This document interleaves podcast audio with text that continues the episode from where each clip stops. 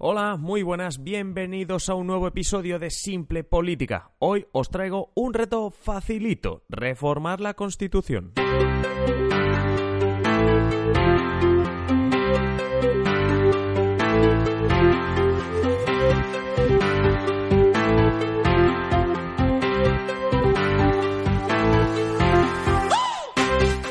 Habla Adrián Caballero y esto es Simple Política, el podcast que trata de simplificar y traducir todos esos conceptos, estrategias y temas que están presentes cada día en los medios y que nos gustaría entender mejor.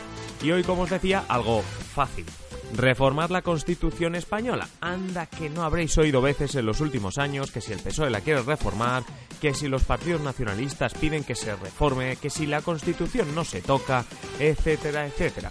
Pues bien, hoy vamos a tratar precisamente ese tema y empezamos respondiendo a la primera pregunta que uno se tiene que hacer y es ¿se puede reformar la Constitución? Por supuesto que se puede. Es que la Constitución tiene un título, un capítulo propio sobre cómo se reforma a ella misma. Siguiente pregunta es si es fácil. Y como veremos en este episodio, no es nada fácil.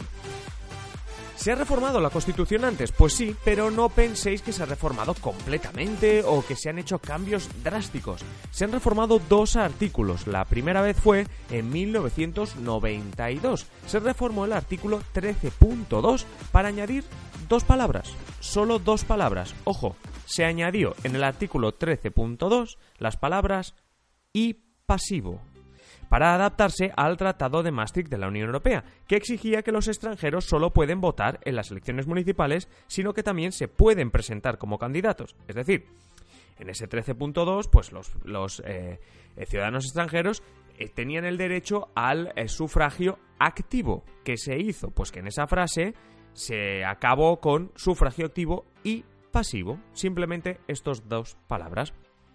Ojo, la segunda y última reforma que ha sufrido la Constitución española llega en 2011, mucho más polémica, eso sí, algunos seguro que ya la recuerdan sin que la esté nombrando.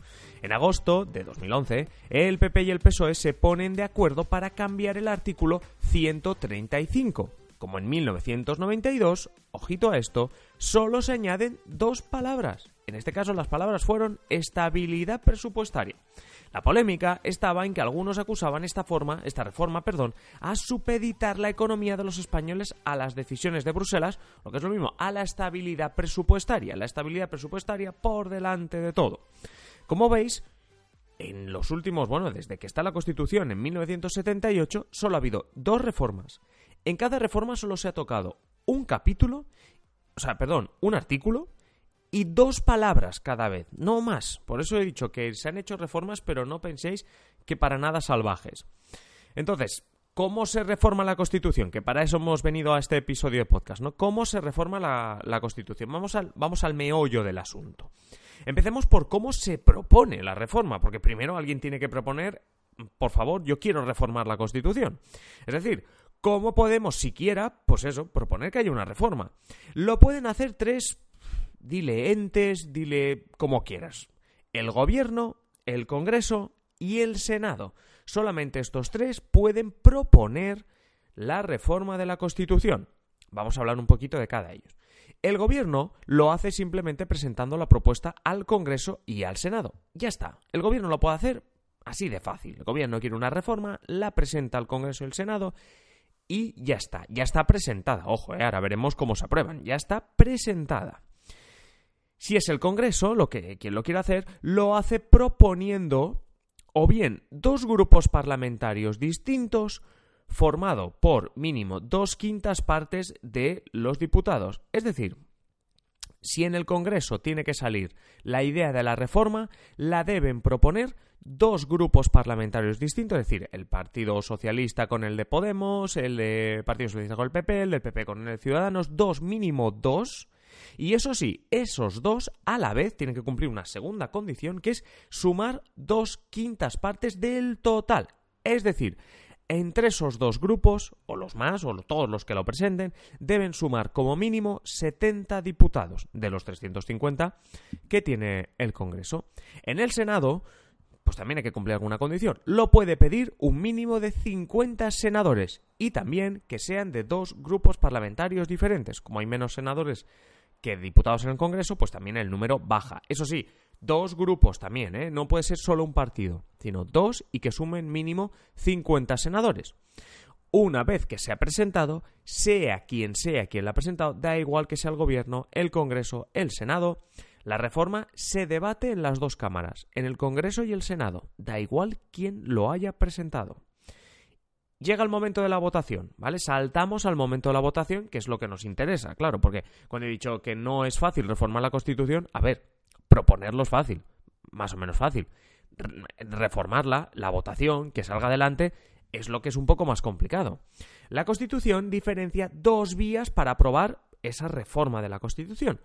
Una difícil y otra más difícil, dependiendo de qué parte de la Constitución queramos reformar. Hay partes mucho más importantes, mucho más sensibles, llámalo como quieras.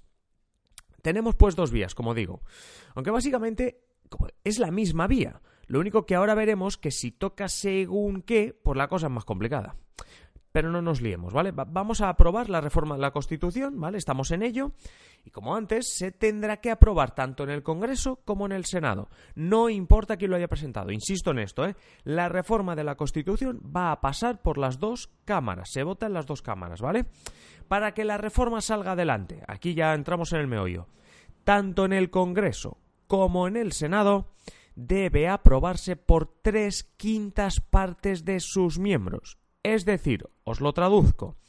Para que la reforma de la Constitución salga adelante, en el Congreso deben decir que sí 210 de los 350 diputados, una buena parte de los diputados, y en el Senado deben decir que sí a la vez, es decir, se tiene que cumplir las dos condiciones, en el Senado 159 de los 265 senadores, por tanto también una mayoría bastante, bastante amplia.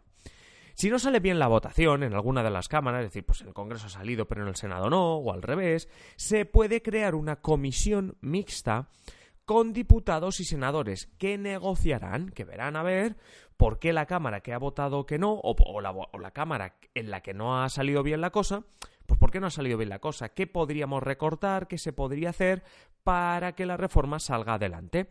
Si no se llega a un acuerdo, Ojo, si no se llega a un acuerdo, aquí no acaba la cosa, ¿eh? es decir, que nadie pierda la esperanza si quiere aprobar la reforma. Si no se llega a un acuerdo, se puede aprobar la reforma si en el Senado simplemente se consigue mayoría absoluta, pero eso sí, en el Congreso, dos tercios del Congreso. Es decir, antes necesitábamos 210 diputados y 159 senadores, ahora solo necesitamos, entre comillas solo, 133 senadores, es decir, 26 menos, pero eso sí, necesitamos 235 diputados, es decir, 25 más. Como veis, si la primera opción, es decir, lo, lo de antes no sale adelante, la segunda es lo que hace es quitarle importancia al Senado, aunque no mucha, ya os digo que tienen que votar a favor la mayoría absoluta de senadores, y eso sí, lo pone más difícil al Congreso. Es como, bueno, supongamos que el Congreso pasa la reforma, pero en el Senado no quiere pasar la reforma. Entonces lo que hace la Constitución es, bueno, venga, va, te doy la opción de que esto ocurra y es, te quito un poquito de, dificultad en el Senado, pero te la pongo en el Congreso, esa dificultad que te he quitado. Si al final de todo esto se acaba aprobando la reforma, en principio ya tendríamos, pues ya está, aprobada la reforma. Es decir, si sea por el primer método o en el segundo en el que es un poco más fácil el Senado pero más difícil el Congreso, se acaba saliendo adelante, ya está, ya tenemos reforma. Pero ojo, que aquí no ha acabado la cosa. Si en los 15 días después de haberse aprobado la reforma una décima parte de los diputados o senadores, es decir, el 10% de diputados o el 10% de senadores, pide un referéndum, la reforma aún no es oficial y debe aprobarse por referéndum de todos los españoles. Eso sí, si pasan los 15 días que hemos dicho sin que nadie pida un referéndum, la reforma se aprueba automáticamente. En 1992 y en 2011, como os he dicho, no hubo referéndum. ¿Por qué? porque nadie pidió que hubiese un referéndum después de la aprobación de la reforma. Pero atención, habíamos dicho que había una vía aún más difícil. Sí, Hasta aquí está el procedimiento normal. Es decir, no diré el fácil, porque es difícil, pero bueno, el normal. Pero la cosa se complica si quieres reformar una de estas partes. Ojo, hay cuatro partes que te pueden complicar un poquito la vida si quieres reformar la Constitución. Primero, título preliminar, que es ese que dice que España es una nación indivisible, que la soberanía reside en el pueblo, que el castellano es la lengua oficial, que Madrid es la capital, bueno, y también cosas como que todos estamos sujetos a la Constitución, es decir, lo básico pero esencial, casi, o sea, los cimientos que tiene que tener la Constitución, pues si tú quieres cambiar la capital de España, por decirlo así, entramos en el método extra difícil, ¿vale? Pero hay tres casos más. Capítulo segundo de la Constitución, que son todos los artículos de derechos y libertades de los españoles, desde el derecho a la vida, al trabajo digno, pasando por el derecho a la vivienda. Tercera punto que te complica un poco la vida. Sección primera del título primero, que es los derechos y deberes de los españoles. Algo parecido a lo de antes, pero más derechos y deberes. Es decir, tenemos las libertades y tenemos los derechos y deberes. Y ojo, el cuarto punto, el que te puede complicar también la vida es si quieres reformar, tachán, tachán, el título segundo, que es todo sobre la corona, todo sobre la familia real. Cuando intentas modificar alguna de estas partes que he dicho, o modificas a lo grande todo, es decir, o quieres cambiar la constitución a lo grande, y obviamente acabas tocando alguno de estos, pues la reforma tiene que cumplir todo lo que he dicho antes y algo más. De ahí os digo que no es difícil, sino muy difícil. Hemos quedado que la reforma antes se aprobaba con tres quintas partes del Congreso y tres quintas partes del Senado, ¿verdad? Bien, vale. Si tocas algún artículo de los comentados antes, debe aprobarse por dos tercios en el Congreso y dos tercios en el Senado. Hasta aquí, más o menos, más o menos igual de difícil, ¿verdad? Vale. Imaginad que sale adelante y se aprueba. Ojo, aquí empiezan los cambios. Se disuelven las cámaras, lo que quiere decir nuevas elecciones. Es decir, la reforma no ha acabado, ¿eh? la reforma acaba de empezar. Se ha aprobado por dos tercios en el Congreso, por dos tercios en el Senado, hasta aquí todo el mundo contento, pero se disuelve el Congreso y el Senado, nuevas elecciones y hay un nuevo Congreso y un nuevo Senado. Este nuevo Congreso y nuevo Senado votan lo mismo, votan la reforma y debe aprobarse de nuevo por dos terceras partes del Congreso y dos terceras partes del Senado. Si se aprueba después de todo esto, se somete obligatoriamente a referéndum. Aquí no hay voluntariedad. No, no, aquí se somete obligatoriamente. Antes era opcional y ahora obligatorio. Es decir, aquí estáis viendo ya cómo la segunda opción es mucho más difícil. Y os recuerdo, esta segunda opción más difícil es por si quieres tocar los derechos de los españoles, las libertades, los deberes, la corona y la familia real o cosas como la bandera, la soberanía que resida en el pueblo, que el castellano sea la lengua oficial o que la capital sea Madrid. Y así, niños y niñas, es como se aprueba una reforma constitucional. Como hayamos comentado, solo en dos ocasiones se ha aprobado y ha tocado nada más que dos palabras en un artículo cada vez.